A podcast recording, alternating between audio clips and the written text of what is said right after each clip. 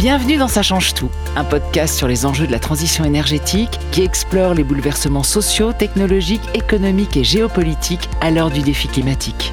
Aujourd'hui, nous sommes à l'ARCEP, l'autorité de régulation des communications électroniques et de la poste. Donc c'est à Paris, pour y retrouver l'informaticien Serge Abitboul, qui en est membre du collège, qui est aussi directeur de recherche à l'INRIA et membre de l'Académie des sciences et puis auteur de nombreux ouvrages sur les algorithmes, les données massives et toutes ces technologies qui font partie de notre quotidien mais qui nous dépassent. Donc justement, ce spécialiste va nous décrypter ce que sont ces fameux algorithmes, pourquoi nous devons cesser de dire qu'on les subit et comment on pourrait les maîtriser, comment l'explosion informatique peut aider euh, l'avenir du monde, notamment en ce qui concerne la transition écologique et puis la problématique environnementale, et puis en quoi l'Internet peut être une clé pour appréhender la fameuse intelligence collective et améliorer la circulation de l'information, ce qui est très important. Serge Abitboul, bonjour. Donc merci de nous recevoir. Alors déjà la première chose, qu'est-ce que c'est que l'ARCEP et quelle est votre mission? Alors l'ARCEP, comme vous l'avez dit, c'est l'autorité de régulation des communications électroniques et de la poste. Donc c'est un régulateur, une autorité du gouvernement français euh, qui est là, une autorité indépendante, c'est important, qui est là pour, euh, euh, d'une certaine façon, essayer de faire que les communications électroniques marchent mieux, que la poste fonctionne bien. Alors, euh, pour vous donner des exemples, les, sujets qui, nous préoccupent, c'est euh, comment faire que tous les Français puissent avoir accès à la fibre, que quand vous êtes à la campagne, même dans un coin un peu perdu, vous ayez euh, le, téléphone mobile qui fonctionne. Voilà, ces genres de choses. Et donc, on doit travailler avec les opérateurs de télécom pour essayer de faire que ça marche au mieux. D'accord. Alors, vous avez écrit un livre qui s'appelle Le temps des algorithmes, hein, aux éditions Le Pommier, et vous dites, je cite, pour commencer, cessons de considérer les algorithmes comme des êtres mystérieux dotés d'intentions maléfiques. Après tout, les algorithmes sont les créations de l'esprit humain. Ils sont ce que nous avons voulu qu'ils soient. Alors, première chose, j'ai rappelé ce que c'est qu'un algorithme. Et on n'a pas vraiment cette sensation quand vous dites ça, donc c'est rassurant, mais on a toujours un peu l'impression d'être un peu dépassé, qu'il y a des chercheurs comme ça qui imaginent des choses incroyables, et puis que bah, nous, euh, on est un peu obligés de suivre. On a un peu l'angoisse d'un monde qui nous dépasse finalement. Est-ce que c'est une fausse idée? Alors, vous avez commencé par me demander ce que c'est qu'un algorithme. C'est bien de commencer par prendre une définition. Un algorithme, c'est une suite d'instructions, faire ceci, puis faire cela, faites ce test, et si se passe ça, faire ça, etc. Donc c'est une façon de décrire une solution pour un problème. Donc quand vous avez un problème, bah, vous cherchez une solution. Vous aviez un problème, c'est je vais faire euh, je vais faire du pain. Alors vous cherchez une solution pour faire du pain. Et puis une fois que vous avez trouvé cette solution, vous en essayez plein, vous essayez plein de trucs. Vous pouvez essayer de mettre de l'eau dans la farine, de chauffer ça, c'est pas bon, etc. Puis après plein d'essais et, avec des améliorations, vous arrivez à quelque chose qui est vous savez faire du pain. Donc vous avez les instructions, la suite d'instructions à faire pour faire du pain. Ça c'est un algorithme. Et l'avantage quand vous avez ça, c'est que bah, dans une semaine, quand vous avez envie de faire du pain, vous n'avez pas besoin de refaire tous les essais et vous savez tout ce qu'il faut faire. Euh, vous allez prendre un jeune et vous allez lui expliquer l'algorithme pour faire du pain et donc il saura faire du pain. Vous pouvez passer des connaissances. Donc encore une fois, c'est une manière de résoudre un problème particulier. ça, c'est pour les algorithmes. C'est pas une information. Quand je vous écoute, j'ai presque l'impression que c'est une information. Non, c'est pas une information, c'est une façon de résoudre un problème qui a été posé. Calculer le plus petit commun dénominateur entre deux nombres, ben, on vous apprend à faire ça à l'école. Qu'est-ce qu'on vous apprend? On vous apprend un algorithme. C'est l'algorithme pour résoudre ce problème. Euh, donc l'école passe son temps à vous apprendre des algorithmes. La plupart du temps sans vous le dire, mais c'est ce qu'on fait beaucoup à l'école. Alors après, l'autre question, c'est on est dépassé, on, a l'impression d'être un peu perdu dans ce monde qui bouge très vite. Et la réponse, c'est bah oui, on est dépassé. Pourquoi? Mais Parce qu'on comprend pas cette techno. Et, et on la comprend pas. Pourquoi? Bah Parce qu'on nous l'a pas appris à l'école. On est dans une école qui, le plus souvent, euh, et c'est heureusement en train de changer, mais qui jusqu'à maintenant, grosso modo, préparait des gens au monde du XXe siècle. Alors c'était très bien, vous expliquer comment fonctionne un moteur à explosion. On peut vivre au XXIe siècle sans savoir comment fonctionne un moteur à explosion. On peut très bien vivre sans voiture d'ailleurs. Euh, donc c'est pas ça le problème. Par contre, on a tous des smartphones, c'est-à-dire des petits ordinateurs euh, dans notre poche. On a des ordinateurs sur son bureau au travail ou à la maison. Donc on a ces outils-là, mais personne ne comprend vraiment ce qu'il peut faire avec, personne ne comprend vraiment comment ça fonctionne. Et donc à partir du moment où c'est un peu mystérieux, ça reste magique. Et puis depuis euh, la magie jusqu'à la magie noire, on évite de tomber dans l'angoisse. Et alors après, évidemment, il y a tous les films avec toutes les dystopies qui sont là pour, pour exagérer les risques de, de ces machins-là. Mais comme vous l'avez répété dans, la phrase que nous avons écrite avec Gilles Dovec, euh, ces outils-là, ces, ces algorithmes, ces ordinateurs, c'est nous qui les avons conçus, nous les humains. C'est pas quelque chose qui nous est arrivé de l'outer space. C'est des choses que nous avons construites, que nous pouvons faire marcher, que nous pouvons comprendre. Et donc, il faut euh, arriver à se dégager de ces angoisses. Oui, enfin, ça, c'est pas parce qu'elles ont été faites par des humains que c'est plus rassurant entre nous. Non, c'est vrai. C'est-à-dire que ça nous laisse quand même la responsabilité? C'est-à-dire que c'est à nous de décider ce qu'on utilise ou ce qu'on n'utilise pas. Euh, si euh, il y a un logiciel, par exemple, qui commence à faire des trucs dont on n'a pas envie, eh ben, on peut décider d'arrêter de l'utiliser. On peut interdire son utilisation. Euh, je suis pas du tout pour interdire quoi que ce soit, mais euh, encore une fois, nous sommes les maîtres du jeu. C'est nous qui avons développé cette technologie. C'est nous qui décidons ce qu'on va faire avec. Alors, pour s'adresser vraiment aux personnes qui nous écoutent, vous, vous écrivez aussi, il faut cesser de les subir en cherchant à les comprendre. C'est ainsi que nous pourrons être maîtres de notre destinée. Très jolie phrase, mais euh, comment on fait? Comment est-ce que chacun d'entre nous peut être maître de sa destinée, peut euh, gérer un peu tout ça et, pas se laisser aller à des fantasmes euh, Parce que manifestement, on est un peu dans le fantasme là. C'est un. Vous venez d'expliquer un très beau programme. Comment fait-on chacun individuellement pour redevenir maître de notre destin, pour prendre les choses en main? Alors première chose, en tout cas pour les jeunes, apprendre de l'informatique, étudier la technologie pour être capable de, la, de, de, s'en servir après et de pas la subir. Donc euh, ça, c'est vrai évidemment pour les ingénieurs qui développeront des logiciels. Je mais, mais on pourrait démarrer dès l'école, par exemple. Si ça serait bien ah, de, dès les petites classes, on ait des petits ordinateurs. Euh. Dès, dès l'école et même sans ordinateur, parce que c'est pas juste une question d'avoir un outil, l'ordinateur, c'est une question d'apprendre une pensée algorithmique, une façon de réfléchir, une façon de résoudre des problèmes. Ça se fait très très bien hein, comme un jeu dans, euh, au niveau euh, du primaire. ça s'appelle l'informatique débranchée. On apprend aux gens l'algorithmique sans les mettre devant un ordinateur parce que c'est vrai qu'au tout début, quand on est petit, on a tendance à, se coincer sur la machine, à voir plus que la machine, à oublier qu'on est là pour penser avant d'utiliser une machine. Alors donc ça, c'est se former. Et donc c'est important pour tout le monde, pour ceux qui seront avocats, pour ceux qui seront médecins, pour ceux qui seront euh, commerçants. Important pour absolument toute la population. Alors après, on a des attitudes, disons, je vais peut-être utiliser le mot citoyenne, des attitudes qui font qu'il faut euh, avoir un comportement responsable. Alors aujourd'hui, qu'est-ce qui se passe? Vous avez votre téléphone, et puis euh, vous, la plupart des gens, en tout cas, quand ils reçoivent, quand ils veulent installer une nouvelle application, ils disent ah ouais, cette application c'est super cool, c'est un truc que j'ai envie, envie de faire, bah je vais l'installer. Puis là, la machine vous répond, bah pour installer l'application, il faut que vous acceptiez si ça, ça, ça. Dans le meilleur des cas, les gens le lisent. La plupart du temps, ils lisent même pas, ils cliquent, ils disent oui. D'accord? Ok. Euh, oui, mais qu'est-ce que vous maîtrisez? Rien. Vous maîtrisez rien du tout. Donc, euh, moi, je dis pas qu'il faut passer son temps à lire les, les, notices. Je le fais pas, personne ne le fait, on n'a pas le temps. Mais elles de sont temps très en longues. elles, elles, sont, elles sont. Oui, alors avec le, RG... pas. avec le RGPD, normalement, elles devraient devenir plus lisibles à terme, heureusement. Et puis on commence à être de plus en plus protégé par les institutions, donc ça c'est bien.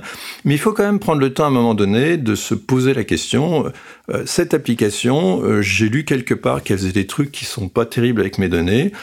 Euh, est-ce que j'ai vraiment envie de ça? Est-ce qu'il n'y a pas une application qui, fait un peu la même chose et euh, qui va se comporter de façon plus raisonnable? Euh, Le moteur de recherche de Google, il est super pratique, il est super bien, mais d'une certaine façon, il passe son temps à m'espionner. Est-ce que je pourrais pas utiliser le moteur de recherche Quant? C'est un moteur européen, il paye leurs impôts en Europe, c'est pas mal. Et en même temps, il passe pas son temps à m'espionner. Donc, pourquoi pas? Voilà, c'est des questions qu'il faut se poser. Et, j'aurais tendance à dire peut-être qu'il faut apprendre à, vivre un peu plus lentement. Parce que cette nouvelle technologie, une de ses particularités, c'est qu'elle nous place constamment dans l'instantanéité, dans la rapidité. Ça va très vite. Alors, ces ordinateurs, ils calculent vachement vite, ils donnent des résultats à toute vitesse. Et je suis pas obligé de suivre leur rythme. C'est pas à eux de m'imposer mon rythme. Moi, j'ai le droit de, pour certaines, certaines fois, ben, de temps de prendre un peu mon temps, hein, de, de, décider euh, si euh, aujourd'hui pour utiliser le prochain téléphone que je vais, que je vais acheter, bah, je vais peut-être euh, lire un petit peu des euh, rapports d'associations de, consommateurs, d'essayer de comprendre qu'est-ce qu'ils font de mes données, etc. Puis de me poser la question, est-ce que j'ai envie de, de ça ou pas? Voilà, apprendre à ce que ce soit nous qui imposions un peu plus notre rythme et pas se le laisser imposer complètement par des machines. Oui, donc vous nous appelez à être plus responsables en effet et à ralentir le rythme. J'insiste aussi beaucoup sur l'autre aspect, c'est qu'il faut se former collectivement, il faut collectivement atteindre un niveau de compétence dans ces nouvelles technologies qui soit beaucoup plus élevé que celui de la population actuelle. Alors, sur un autre sujet, euh, on a l'impression que la, dynamique informatique peut nous aider sur beaucoup de choses, elle peut résoudre pas mal de problèmes et évidemment on est tous euh, très préoccupés par l'avenir euh, écologique de la planète. Est-ce que justement l'informatique et tous ces moyens et ces fameuses données peuvent réellement aider l'humanité? Et est-ce que vous auriez des exemples concrets? Est-ce qu'on peut réellement compter sur ce progrès-là? Qu'on peut remarquer d'abord, c'est que euh, le, monde s'est complexifié. Je crois que c'est facile à voir. Euh, on construit des, systèmes aujourd'hui qui, sont sans commune mesure avec ce qui se pesait dans le temps. Un, aéroport international aujourd'hui, c'est un, monstre qu'on ne pourrait pas gérer sans la pensée algorithmique, sans l'utilisation de, logiciels. Alors, où je veux en venir? Je veux en venir sur le fait qu'il euh, y a une solution à, tout ça, c'est la centralisation. C'est la solution qui a été prise et suivie jusqu'à maintenant, jusqu'au XXe siècle, pratiquement massivement. Euh, vous avez besoin de plus de nourriture, bah vous faites des, usines alimentaires plus grosses. Euh, vous avez besoin de plus d'énergie, vous faites des centrales nucléaires beaucoup plus grosses. Vous passez votre temps, à, vous, faites de l'agriculture intensive avec des, fermes gigantesques, des tracteurs de plus en plus gros, etc. donc ça, ça marche pendant un certain temps, ça marche mais ça consomme de plus en plus d'énergie, ça consomme de plus en plus les ressources naturelles. Et, ce, modèle-là qui consiste à, grossir, grossir, grossir, centraliser tout le temps de plus en plus, c'est un système qui atteint ses limites. Avec l'informatique, on a une façon, euh, disons, un outil. C'est qu'un outil, c'est pas quelque chose qui va résoudre les problèmes, c'est quelque chose qui va nous aider à résoudre les problèmes. C'est un outil qui va nous permettre d'avoir une approche beaucoup plus décentralisée du monde, et de pouvoir gérer les choses plus au quotidien. Donc reprenons l'exemple de l'agriculture. Ben, on va avoir des grandes fermes dans lesquelles on va massivement euh, mettre des engrais, massivement balancer de la flotte, etc. Et ça, ça coûte très cher point de vue écologique.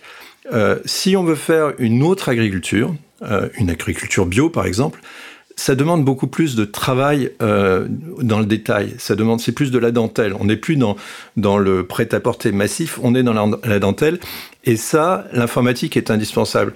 Euh, c'est pas par hasard que les petits entrepreneurs, les petits agriculteurs bio sont beaucoup plus euh, branchés beaucoup plus techno que, que l'agriculteur de base. C'est parce que sinon, leur travail est impossible. Euh, ça les aide à savoir exactement quelle bonne quantité d'engrais mettre et pas mettre ça de façon. Alors bio, je suis peut-être pas très bien sur les engrais, mais ça les aide à faire les choses de façon beaucoup plus réglée, beaucoup plus précise et, de leur donner aussi un, peu de, de les, relever un peu de leur travail qui peut vraiment devenir intensif. Donc voilà, euh, je crois beaucoup en, deux choses cette notion de système beaucoup plus euh, distribué, beaucoup plus petit qu'avant. Euh, et puis euh, aussi le, le, le, travail un peu plus dans la dentelle avec un outil qui vous soulage de, de toutes les tâches, de tous les regarder ces détails. Quoi. Et alors l'autre évidemment euh, sujet sur lequel on, on se dit que l'informatique pourrait nous aider, c'est tout ce qui est transition énergétique, qui là aussi est très technique et très très compliqué. Est-ce que là l'informatique peut venir un peu aider les, les hommes? Non, elle, les humains. elle ne peut pas. Elle est indispensable. C'est beaucoup plus que ça. C'est-à-dire que, encore une fois, c'est très simple. Alors, je, je vais dans, dans, les territoires que je connais assez peu, et c'est facile de dire c'est très simple quand on n'a pas fait. Mais ça a l'air relativement simple d'avoir une grosse centrale quelque part, et puis des tuyaux qui vont partout pour amener l'électricité. Une centrale euh, à charbon ou une centrale nucléaire, et puis vous irriguez tout le monde. C'est assez simple, c'est une étoile, ça va bien. Euh, quand vous voulez passer à des énergies renouvelables, que vous avez euh, du, de l'éolien, que vous avez du solaire, que vous avez plein d'énergie, c'est des sources beaucoup plus petites donc vous avez un problème qui est beaucoup plus compliqué, c'est-à-dire d'amener l'énergie qui est fabriquée en plein d'endroits différents à plein d'endroits différents. Donc on n'est plus du tout dans, un système centralisé, on est dans un système très distribué, beaucoup plus complexe, qui est rendu encore plus complexe par le fait que ben, quand il n'y a pas de vent, l'éolien, c'est pas terrible, et, des choses comme ça. Donc euh, quand on veut faire marcher un système aussi compliqué que ça, euh, on pourrait avoir des milliers d'employés d'EDF qui passent leur temps à faire des mesures et puis à, à, mettre à tourner des robinets en disant bah là on va on va envoyer par là, là on va ça, passe pas à l'échelle. Donc là on est vraiment dans des modèles où le numérique est devenu indispensable et, et, et c'est indispensable encore une fois, pour rendre possible ces systèmes très complexes que qu'on a besoin de mettre en place aujourd'hui. Alors vous parlez beaucoup de, délocalisation et, c'est vrai que le web c'est une espèce de bibliothèque mondiale incroyable, c'est un accès de la connaissance et vous parlez d'intelligence collective. Alors cette fameuse intelligence collective qui a été découverte par les biologistes hein, dans les années 60 chez les insectes sociaux et qui inspire les humains dans plein plein plein de domaines. Et une des grandes forces des, des insectes sociaux, c'est qu'ils partent partage toute l'information, ce qui est très compliqué à faire pour nous. Donc ma question, c'est est-ce que l'Internet, à votre avis, pourrait nous aider à ce que ce partage, ce fameux partage d'informations complètement décentralisé se fasse et pourrait être une base, là je, suis un peu dans l'utopie, mais une base d'une intelligence collective humaine? Alors oui, euh, mais d'abord je vais revenir sur les insectes. Les insectes partagent beaucoup moins toute l'information que nous parce qu'ils n'ont pas à leur disposition le langage que nous avons nous et, ils sont donc beaucoup moins précis dans l'échange d'informations, euh, autant que je peux comprendre. Euh, nous... Ils ont les phéromones, hein. ils, ont, ils ont pas mal de choses. Oui, hein. oui mais si vous voulez, on, commence à comprendre comment les fourmis ramènent la nourriture à la fourmilière. C'est un, un algorithme très intéressant, assez complexe, qui est basé sur l'échange d'informations à partir de, en, laissant des traces, des, traces d'odeur sur les chemins qui parcourent. C'est quand même très très rudimentaire par rapport au, aux algorithmes hyper compliqués que, que nous mettons en place et, et à l'échange d'informations, des informations beaucoup plus complexes que nous mettons en place nous humains parce que nous avons le langage. Alors, une fois qu'on a dit ça, euh, qu'est-ce qu'on a devant nous? Ben, On a euh, le web, les réseaux sociaux, c'est-à-dire des moyens d'échanger de l'information de façon extrêmement massive euh, entre, entre nous. Alors, d'abord, faut, il faut reconnaître le, le côté absolument fantastique de cet outil, c'est-à-dire que, je sais pas, vous êtes une association euh, dans le 9.3 que personne connaît, et eh ben vous allez pouvoir mettre sur le web, sur Facebook, des informations, et tout d'un coup, euh, votre idée, votre passion va être partagée peut-être avec des millions de personnes. C'est quelque chose, c'est un outil qui est quand même considérable. C'est des gens qui n'auraient peut-être pas eu jamais eu la parole, euh, qui l'ont. C'est des gamines de 14-15 ans ou des gamins de 14-15 ans qui écrivent de la fanfiction et qui arrivent à avoir des dizaines de milliers de, de lecteurs. Donc moi, je pense qu'il y a déjà de ce point de vue-là un outil qui est considérable. Alors après, euh, pour aller là-dedans, évidemment, ce qui est intéressant, c'est si on partage cette information. Et alors là, on tombe sur plein de choses comme le copyright qui a tendance à, freiner cette information et la propriété intellectuelle qui, de manière générale, essaye de, euh, de conserver l'information dans des silos. Alors, on assiste avec euh, ce, cette révolution numérique, on assiste à un, véritable mouvement de partage. Euh, on parle de, des communs les communs des connaissances, c'est-à-dire le fait de pouvoir mettre en commun tout, tout ce qu'on connaît. Alors, il y a plein de fronts. Il y a le front des logiciels libres, où les gens écrivent des logiciels et des logiciels et des logiciels, et les mettre en commun. C'est pas du tout anecdotique. Hein. Internet fonctionne aujourd'hui massivement avec des logiciels libres. Les algorithmes d'intelligence artificielle dont on vous parle sont massivement des algorithmes de logiciels libres. Donc, on n'est pas du tout dans l'anecdotique. Alors ensuite, vous avez des choses comme Wikipédia, euh, les, les, Creative Commons, où on met en commun des données. Il y a la, la, science, où on met la science ouverte, où on essaie de mettre... Donc, encore une fois, c'est un domaine qui se met en place dans la douleur parce que bah parce qu'il euh, contredit certaines habitudes, des habitudes qui étaient que euh, quand vous avez écrit quelque chose, bah, il est à vous, vous pouvez faire payer pour la lecture, et il y a un business model qui était bah, je vends des livres, je vends des journaux, etc. Et c'est pas le même business model. Donc euh, tout ça, c'est vrai. Alors je voulais juste revenir sur votre point de départ, qui est la notion d'intelligence collective. Euh, je ne sais pas si ça crée une intelligence collective. Ça crée une connaissance collective peut-être, mais euh, est-ce que ça change nos façons d'agir? Oui, mais mais c'est pas c'est pas quelque chose de volontaire, c'est pas quelque chose de de, de décidé. Et et je, ça me rappelle une, une question que m'avait posée un, jour un philosophe dans un exposé. Il m'a demandé euh, tous ces algorithmes qui sont là, tous ces logiciels dont, dont nous disposons. Il y a, euh, il y a des millions, des milliards de, de, de machines. C'est tous ces algorithmes. Est-ce que ça représente une intelligence collective? Est-ce que toutes ces machines-là, collectivement, elles ont une intention? Et, et là, j'ai été obligé de lui dire que non. C'est-à-dire que c'est chaque programmeur qui a écrit son programme, chaque concepteur d'algorithme qui a écrit son, son algorithme. La plupart du temps, les, les, besoins où sont, euh, ben, ça peut être euh, juste euh, pour s'amuser ou ça peut être pour gagner de l'argent. Il y a plein de raisons. Quelle est l'intention collective de ce truc-là? Ben, On n'en sait rien et, bah, on aimerait bien savoir. Et c'est à la société de, d'une certaine façon, d'imposer des règles pour que collectivement, on arrive à l'intelligence collective dont vous parliez. Mais pour l'instant, on n'y est pas. Alors, ma dernière euh, question, qui est un peu toujours en forme de conclusion et qui est importante pour nous, c'est au, regard du monde actuel, de toutes les difficultés, des questions qu'il y a, est-ce que vous restez optimiste? Je crois que vous êtes plutôt quelqu'un de très optimiste de tempérament, mais est-ce que vous restez optimiste ou est-ce que vous avez des inquiétudes?